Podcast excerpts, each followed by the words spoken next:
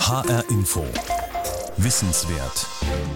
Mit Regina Oehler und mit nicht alltäglichen Einblicken in die Gedanken und Gefühle eines Hirnforschers.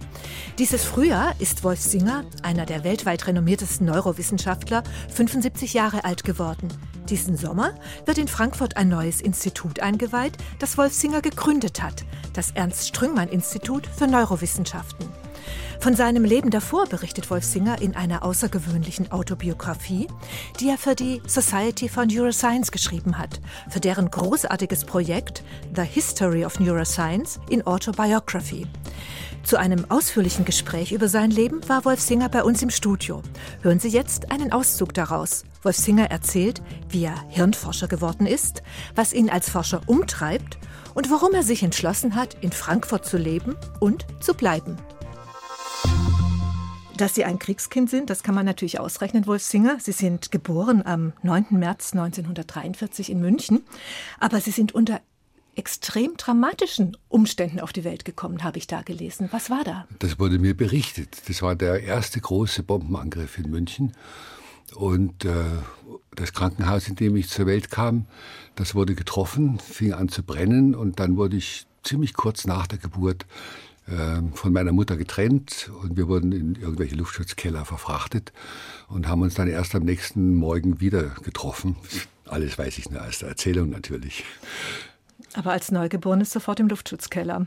Ja, also ich habe natürlich wegen der frühkindlichen Amnesie keine, keinerlei Erinnerung daran. Weiß auch nicht, ob mich das traumatisiert hat. Ich vermute nein, äh, weil ich ja noch nicht wusste, wie die Welt normalerweise aussieht. Hätte ja sein können, dass die Welt so ist. Aber wie würden Sie denn im Rückblick sagen, wie haben Sie die frühen Kriegs- und die frühen Nachkriegszeiten geprägt als Kind? Ich bin relativ geborgen aufgewachsen, weil meine Großeltern auf dem Land lebten. Mein Großvater war äh, Hauptschullehrer, so hieß das damals, äh, dirigierte eine Schule mit zwei oder drei Klassenzimmern. Und das war in einem, in einem, kleinen Ort im, im Bayerischen? Ein, ein winziger Ort in der Nähe von Wasserburg am Inn, äh, Säuen bei Wasserburg am Inn. Und, und dort bin ich aufgewachsen in einer bäuerlichen Umgebung. Mein, mein Vater war Arzt, kam aus dem Krieg zurück und hat dort angefangen, seine Existenz aufzubauen. Ich bin also relativ behütet, mehr von den Großeltern aufgezogen worden als von meinen Eltern am Anfang, weil die natürlich durch den Aufbau ihres, ihrer Existenz sehr beschäftigt waren. Habe das als, als ähm, Geborgenheit erlebt und ich spüre das immer noch, wenn ich in Anspannung oder in Krisenphasen komme, ähm, mir das Gefühl des duftenden Heus und die Möglichkeit, vor einem Heuhaufen zu stehen und sich mit geschlossenen Augen nach hinten fallen zu lassen und zu wissen, dass einem nichts passieren wird. Das hilft mir ab und zu. Und das, glaube ich, äh, kommt von dieser frühen Zeit in einer ländlichen, doch sehr friedlichen Umgebung. Ich habe vom Hunger keine Erinnerungen. Meine Eltern haben davon berichtet, ja. Was ich weiß, ist, dass ich mit meiner Großmutter zum Hamstern gegangen bin. Hm, da erinnern Sie sich auch selber noch ja, dran? Ja, da erinnere ich mich selber dran und ähm, habe sie da immer begleitet und wir haben dann bei den Bauern Eier und Butter und Brot bekommen. Ähm, später, da musste ich aber schon so groß gewesen sein, dass ich ein Gaspedal bedienen konnte. Da habe ich sie dann mit dem Auto meines Vaters zum Hamstern gefahren. Wie so groß, dass Sie ein Gaspedal bedienen naja, konnten? Als Kind ich, sind Sie mit dem da Auto war ich noch sehr klein, aber ich wusste, wie man Auto fährt. Und draußen auf dem Land hat ja kein Mensch gefragt. Und da habe ich sie dann zum, das weiß ich noch, ich habe sie zum Hamstern gefahren. Verrückt. Ja, Sie erzählen von so schönen Gefühlen der Geborgenheit gerade eben. In Ihren Erinnerungen, da schreiben Sie, dass sich das geändert hat, als Sie mit zehn dann äh, ins Internat kamen, in das Landschulheim Neubeuren. Da schreiben Sie, diese Autobiografie, die ist auf Englisch, dieser Wechsel left me feeling lonely and vulnerable. Also hat Sie einsam und verletzlich zurückgelassen. Sind das Kindheitsgefühle, die Ihnen auch noch präsent ja, sind? Ganz, ganz sicher. Ähm, es gab ja damals auf dem Land keine erreichbaren Schulen und meine Eltern wollten, dass ich aufs Gymnasium gehe. Also musste ich weg. Und ich musste in dem zarten Alter von zehn Jahren äh, in eine Umgebung, die mir völlig fremd war. Die sprachen plötzlich alle Hochdeutsch. Bei mir wurde nur zu Hause Hochdeutsch gesprochen. Meine andere Umgebung war bayerisch. Ich konnte also nicht so gut Hochdeutsch. Ich konnte auch das große Einmaleins nicht. Konnten die dort, anderen das schon? Das dort von mir verlangt worden wäre, ja, worden ist. Und ich war dann plötzlich mit, mit 220 Kindern und lauter fremden Leuten äh, auf mich gestellt. Und das hat mich sehr sehr traurig gemacht am Anfang. Die, man hatte damals die, die abstruse Vorstellung, dass man Heimweh am besten dadurch bekämpft, dass man eine, ein langes Intervall der Trennung äh, vorschiebt, sodass ich die ersten sechs oder acht Wochen meine Eltern nicht sehen durfte. Verrückt. Und, und, und war dort sich völlig verloren und habe viel geweint, erinnere mich dann noch sehr gut dran. Das hat sich dann später geändert und ich war dann irgendwann mal gerne da, war integriert, aber ich war neun Jahre lang dort, was mir die ganzen Pubertätskrisen mit meinen Eltern erspart hat, weil ich äh, andere Gegner hatte. Was mir gut gefallen hat, Sie schreiben, dass was Sie getröstet hat, waren die Landschaften, waren die schönen Landschaften ja, um Sie rum, die Natur. Das habe ich, habe ich auch immer mir vorgesagt, immer wenn, wenn was nicht funktioniert hat oder wenn ich mit der Schule unzufrieden war, dachte ich, ähm, gleich wie diese wunderbare Landschaft, das ist ein, ein Schloss äh, auf einer End oder Zwischenmoräne im Inntal, südlich von Rosenheim. Und bei Föhn blickt man da durchs ganze Inntal durch bis zum Großvenedig und hat die, die Alpenkette vor sich. Äh, bei ganz klarer Sicht ist das atemberaubend schön. Und ich dachte mir, wahrscheinlich wird uns die Landschaft erziehen. Die, diese unglaubliche Schönheit. Erziehen? Inwiefern? Naja, wenn man dem ständig ausgesetzt ist, dachte ich mir, dann können einem die Unbillen des Alltags weniger anhaben, weil man immer wieder getröstet wird durch diese Schönheit. Und ich war natürlich nicht allein im Entdecken dieser, dieser Schönheit dort. In diesem Haus äh, tagte der Georgekreis. Kann man nur dazu stehen, wie man will. Ich bin nicht so sehr ein Freund dieses Kreises. Aber es wurde auch äh, von Teile des Rosenkavaliers wurden dort geschrieben, weil, weil Strauß und äh, Hoffmannsthal dort aus und eingingen. Ähm, es war so eine adlige Gräfin Degenfeld, wohl hieß die damals, die diesen Künstlerhof gepflegt hat. Spielen schöne Landschaften auch für Sie heute eine wichtige Rolle? Frage ich hier in Frankfurt. Weniger. Was, was mir hier fehlt, ist natürlich der weite Blick, den man in, in Bayern oft erleben kann. Hier, wenn man auf die Mittelgebirgshöhen geht, steht man zwischen Bäumen. Man kann also selten weit schauen und wenn, dann ist es dunstig. Ist weniger wichtig geworden, weil andere Sachen im Kopf sich bewegen. Also nicht die Haupttrostquelle, die Schönheit der Landschaften heute? Nein, sicher nicht. Was wäre das, so eine Haupttrostquelle heute? Haupttrostquelle. Haupttrostquelle sind die schönen kurzen Erlebnisse, die so ab und zu äh, geschenkt werden. Die Tage oder Wochen würzen. Braucht nicht viel, aber immer wieder mal eins davon tut schon gut. Ja, Sie haben dann Ihr Abitur gemacht, Sie haben studiert, Medizin, Physik, Philosophie, haben vieles ausprobiert und Sie schreiben auch, dass diese große Freiheit, die Sie plötzlich hatten, dass Sie die als große Belastung erlebt haben. Am Anfang schon, weil ich, ich kam aus dieser wiederum relativ geborgenen und geschlossenen Gesellschaft des Internats in eine Großstadt. Ich kam vorher von einem kleinen Bauerndorf in, in diese Zauberbergatmosphäre, wenn Sie so wollen, und war dann plötzlich in der Großstadt äh, als Untermieter in einem kleinen Zimmer im Treppenhaus. in München. In München und musste mich orientieren. Und da wusste ich lange nicht, wo ich eigentlich hingehöre.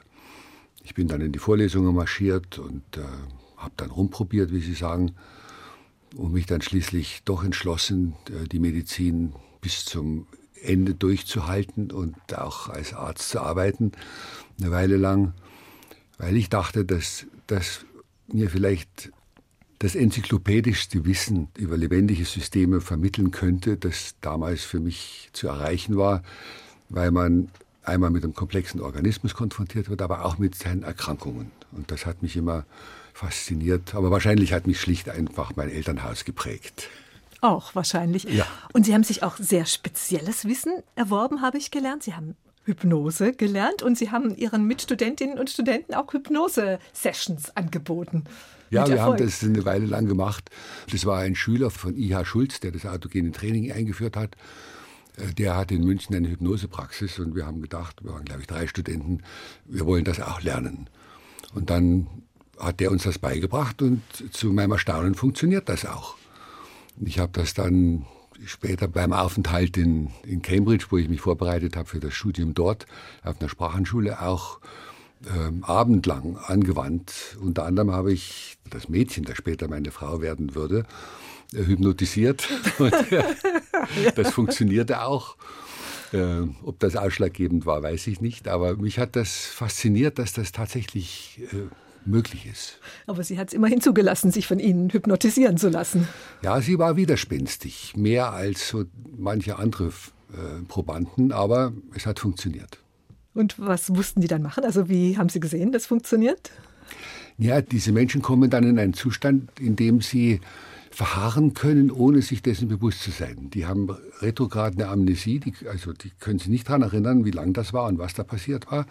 Aber sie führen mitunter Kommandos aus, die durch bestimmte Worte angestoßen werden, die man dann hinterher, wenn sie wieder aufgewacht sind, wenn man sie zurückgeholt hat, ausgesprochen werden von irgendjemandem. Und das veranlasst die dann oft unbewusst, die Handlungen auszuführen, die man ihnen vorher aufgetragen hat. Man nennt das einen posthypnotischen Auftrag. Und ich weiß jetzt nicht mehr, ob die Francine, also meine spätere Frau, das gemacht hat. Ich vermute fast das Nein. Aber ich erinnere mich an einen, einen, Luftwaffenoffizier der Royal Air Force. Der auch dabei war? Äh, der war an einem anderen Abend dabei und der war extrem gut äh, hypnotisierbar. Der konnte in der Hypnose genau rekonstruieren, wie viele Treppen er hochgegangen war in das Zimmer, in dem, das, in dem wir uns getroffen hatten. Es waren drei Stockwerke oder so. Ähm, wir haben das dann nachgeprüft, das stimmte. Und dem habe ich, dem habe ich gesagt, er soll auf das Stichwort Germany hin aufstehen und aus der nicht äh, beleuchteten Deckenlampe die Birne rausschrauben und sie in eine Blumenvase stecken. und das hat er tatsächlich getan. Zu unserer aller Verblüffung. Und ähm, wir haben ihn dann gefragt, warum hast du das jetzt gemacht? Was war denn das? Und erstens hat er keine bewusste Wahrnehmung dieser Aktion gehabt. Und als wir ihm dann gesagt haben, ja, aber du bist doch gerade aufgestanden und hast, da war er sehr verwirrt. War ungewöhnlich. Ja. Das waren schon äh, Experimente zu fragen, die, die Sie heute noch umtreiben, Wolfsinger, würde ich mal sagen. Ja, ja, also ich glaube, ich habe nur einmal eine Studie über Hypnose gemacht, eine wissenschaftliche, kontrollierte, äh, mit bildgebenden Verfahren, ähm, habe die aber nie wirklich zum, zum Abschluss gebracht. Ich dachte auch mehr so in die Richtung, also was macht Bewusstsein aus? Was ist Bewusstsein? Wie wird gesteuert, was uns. Das interessiert mich immer noch. Und, und, und was nicht. Ich weiß wahrscheinlich jetzt genauso wenig drüber wie damals. Ich, ich kann vielleicht differenzierter sagen, was ich nicht weiß. Was auch sehr viel ist, oder? Es ist, ist immer gut zu wissen, was man nicht weiß. Aber das ist eine der großen Herausforderungen der modernen Hirnforschung, sich mit der Frage zu befassen, äh, wie man die die immateriellen Konnotationen, also die, die spirituelle Dimension von Bewusstsein aus Hirnfunktionen herleiten kann. Wir sind ja alle davon überzeugt, dass wir nur deshalb bewusst sein können, weil wir ein Gehirn haben, das uns dazu befähigt. Da drin arbeiten aber Neurone, materielle Elemente, die miteinander wechselwirken. Und entstehen tut dann sowas wie ein Gefühl oder ein Gedanke oder ein Inhalt äh, des Bewusstseins. Und wie das möglich ist, dieser Phasenübergang von materiellen Prozessen zu immateriellen Prozessen, ist ein Faszinosum. Denken viele drüber nach und jeder hat also seine idiosynkratische Lösung. Sie sind jedenfalls zuerst mal von Cambridge wieder zurück auf den Kontinent. Sie haben dann Ihr Medizinexamen gemacht. Sie haben Ihre Doktorarbeit geschrieben, wo es eigentlich auch schon um ein Thema ging, das Sie jetzt noch beschäftigt, nämlich Synchronizität im Gehirn. Ja, ich habe 40 Jahre gebraucht, um mich von 10 Hertz Schwingungen zu 40 Hertz Schwingungen hochzuarbeiten. Ähm, damals wollte mein Doktorvater von mir, dass ich untersuche, wie sich die Verbindungen zwischen den beiden Hirnhälften, also das Corpus callosum, der Balken, der die aus, Hirnhälften verbindet. Ja, der mhm. die beiden Hirnhälften miteinander verbindet, ähm, wie der sich auswirkt auf die Synchronisierung der Aktivitäten in diesen beiden Hirnhälften. Das muss ja sehr gut aufeinander abgestimmt werden, weil eine Hirnhälfte die rechte Hand kontrolliert und die andere die linke Hand. Und wenn ich mir etwas zuknöpfen will, dann muss ich beide benutzen. Und deshalb muss das sehr gut koordiniert werden. Und ähm, der hatte mich vorher, als ich in Paris studiert habe, das Jahr zuvor, äh, in einen Kurs geschickt, in den ich eigentlich hätte nicht aufgenommen werden dürfen, weil ich noch viel zu jung war. Äh, damit ich das einmal eins der Neurophysiologie lerne. Bei, bei Buser war das. Noch damals hieß das Sorbonne, jetzt ist das alles unterteilt in kleine Universitäten. Und als ich da zurückkam, hat er mir dann dieses Thema gegeben und gesagt, mach da mal was, äh, krieg das raus. Und dann habe ich angefangen, äh, mit Katzen zu arbeiten, habe die auf bestimmte Aufgaben trainiert, äh, Elektroden implantiert und äh, in Italien gelernt, in Pisa, wie man diesen Balken durchtrennt, wie man diese chirurgischen Eingriffe vornimmt. Dann habe ich das gemacht, eine Weile, bis ich begriffen habe, dass ich damit eigentlich nicht wirklich äh, an Hirnprozesse herankomme, dass ich genauer sein muss und dass ich einzelne Nervenzellen ableiten und untersuchen muss. Und habe mich dann in eine andere Richtung bewegt. Mhm. Vor 50 Jahren, 1968, da waren Sie 25, das war ein sehr ereignisreiches Jahr. Da haben Sie schon sehr viel gelernt, gemacht, geforscht und Sie haben geheiratet mit 25. Ja, ich hatte die Dame, das Mädchen, das ich in Cambridge damals auf diesem Sprachkurs kennengelernt hatte, nicht aus den Augen verloren. Die ist, äh, die hat in Genf studiert, ich, ich, war in München. Die war aber vorher schon in Heidelberg von sich aus. Da kannte sie mich nicht, deshalb sprach die perfekt Deutsch. Was ich aber erst sehr viel später herausbekommen habe, weil sie sich dadurch nicht ablenken lassen wollte. Und die habe ich mehrere Jahre durch, durch Europa verfolgt, bis, bis sie sich entschließen konnte, äh, ja, meine Partnerin zu werden, Frank Frankreich zu verlassen und mit mir nach München zu ziehen. Ähm, das war 68 in der Tat. Staatsexamen, äh, Abschlussprüfung, Approbation. Ja, das war ein ereignisreiches Jahr. Aber ein 68er waren Sie eigentlich nie, obwohl Nein. Sie ja vom Alter her eigentlich genau da reingepasst hätten. Nein, weil ich in München studiert habe. Und München war eine äh, Insel in diesem ganzen äh, Getriebe. In München war die Studentenrevolution, wenn es überhaupt stattfand, sehr viel später. Ähm, München war relativ ruhig in dieser Zeit. Äh, deshalb hat uns das kaum berührt. Nun war das auch so, dass 68 gerade in das Ende meiner Studienzeit fiel, wo, wo sehr viel Ablenkung, nein, ich sollte nicht sagen Ablenkung, sondern sehr viel Konzentration auf das Ende des Medizinstudiums verlangt war und das Ende meiner Doktorarbeit. Aber ich habe es auch, obwohl ich mit offenen Augen durch die Stadt gegangen bin, nicht äh, hautnah erlebt. Es gab in München keine Kaufhausbrände, es gab in München keine Straßendemonstrationen und Schlachten, es gab in München keine Besetzungen von Adorno-Büros. München war verschlafen, wie es ja auch jetzt oft noch so ist. Mhm. Weshalb ich lieber in Frankfurt bin. Genau. Und vielleicht haben Sie damals auch andere Fragen umgetrieben. Sie erzählen in, ihrer, in Ihrem autobiografischen Rückblick immer wieder über Selbstzweifel.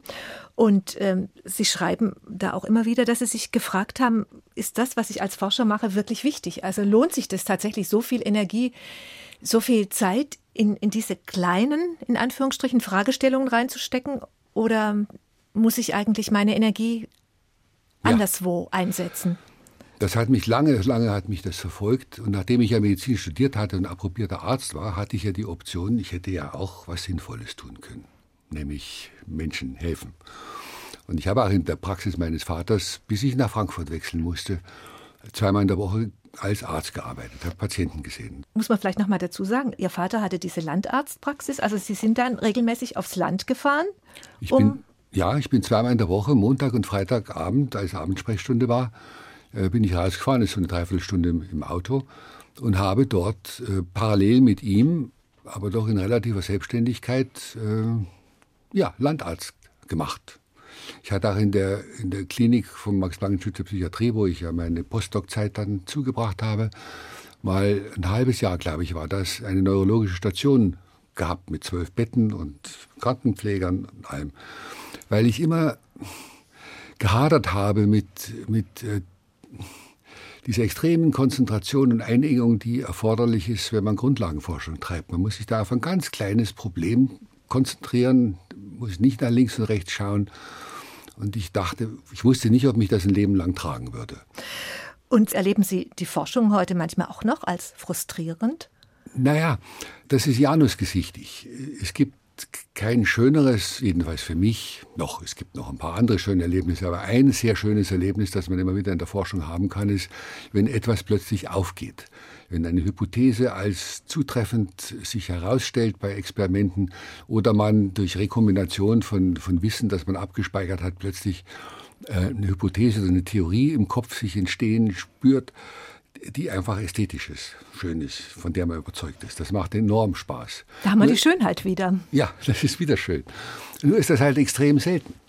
Äh, sowas passiert in meinem Leben ein paar Mal und ich weiß jetzt schon, dass ich wahrscheinlich keine Entdeckung mehr machen werde, die ich dann auch noch so weit verfolgen kann, dass ich sie festnageln kann. Dazu braucht man meistens zehn Jahre oder so.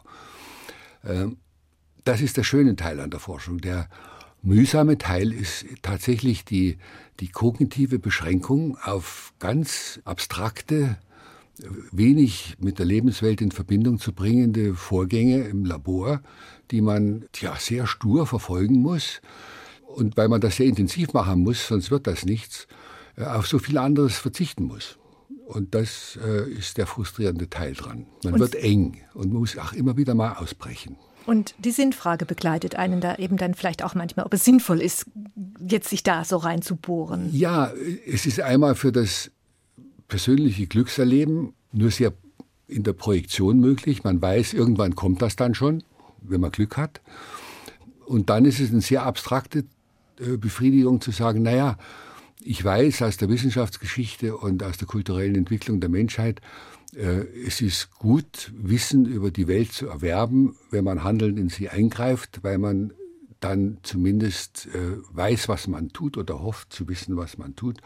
Deshalb ist Wissen, äh, Weltwissen wichtig. Und das kriegt man halt in unserer arbeitsteiligen Gesellschaft hauptsächlich dadurch, dass es eine Kaste von Leuten gibt, nämlich die Wissenschaftler, die sich die Neugier zum Beruf machen und, und Wissen schöpfen. Und man erfährt sich dann irgendwann mal als Mitglied dieser Gemeinschaft und tröstet sich so und sagt, gut, wir machen das jetzt mal, wir wissen, dass langfristig das irgendwie anwendbar ist, hat aber dann sofort wieder die Zweifel. Natürlich ist auch Wissenserwerb janusgesichtig. Das äh, kann für wunderbare Sachen verwendet werden, aber es kann natürlich auch schrecklich missbraucht werden. Und, und es gibt fast keine große Entdeckung, für die nicht beides gilt. Und in diesem Spannungsfeld bewegt sich der Wissenschaftler. Ähm, dann muss er ja sowieso methodisch zweifeln, weil auch in der Arbeit, die er tut, darf er zunächst nichts einfach glauben, sondern er muss versuchen, äh, sich das zu beweisen, was er glaubt. Er muss evidenzbasiert arbeiten. Und das geht nur, wenn man zweifelt. Also es ist viel Zweifel dabei. Muss man aushalten können. Ja, aber ja. Muss man aushalten können. naja, und in Frankfurt sind Ihnen ja auch diverse sehr schöne Momente gelungen. Sie sind äh, mit 39 Max-Planck-Direktor geworden am Max-Planck-Institut für Hirnforschung in Frankfurt. Und Sie schreiben, das war the fulfillment of the boldest dreams, also die, die Erfüllung der kühnsten Träume, die Sie sich als junger Wissenschaftler machen können hätten, mit 39 schon unter 40 Direktor an dem Max-Planck-Institut zu werden. Ja, das sehe ich jetzt retrospektiv so. Aber als ich damals mit diesem, mit diesem Ruf konfrontiert worden bin, war ich plötzlich tief depressiv geworden. Ich bin zu meinem Präsidenten gegangen, es war Reimer List damals, ganz der Max großartiger Mensch, Max Planck Präsident, und habe gesagt, Herr Präsident, warum wollen Sie, dass ich das mache? Ich bin glücklich, wo ich bin. In ich, München war in das? In München. Ich, ich spreche dort die Landessprache und ich habe meine Patienten und ich habe meine Forschung und es geht alles gut. Warum soll ich jetzt? Und Frankfurt hatte damals wirklich einen schrecklichen Ruf. War von München aus gar nicht sichtbar. 82 war das, muss 82, man sich nochmal ins ja. Gedächtnis rufen. Und dann hat er gesagt, gut, das ist, wäre Ihre Entscheidung, aber schlafen Sie da noch mal drüber. Und dann habe ich da ein paar Mal drüber geschlafen, da habe ich gesagt, gut, das mache ich jetzt doch. Aber ich habe ein, Jahr lang gelitten, ich war da mit irgendwelchen psychosomatischen Problemen konfrontiert, weil dieser Horror Vacui, so ein großes Institut, das war geschlossen worden, war praktisch nicht mehr existent, musste wieder aufgebaut werden, zusammen mit meinem Kollegen Heinz Wessel, der damals auch berufen worden ist. Und das hat mich sehr belastet hat auch die Familie belastet. Die mussten von München nach Frankfurt umziehen. Sie hatten Zwillingstöchter da mittlerweile. Die Zwillingstöchter waren schon inzwischen zwölf oder so. Ähm, war für alle nicht leicht, aber rückblickend äh, die große Chance und ich bin so glücklich, dass ich das gemacht habe, weil alles von neuem begonnen werden konnte. 30 Jahre lang war Wolf Singer Direktor am Max-Planck-Institut für Hirnforschung und jetzt hat er noch einmal für einen Anfang gesorgt.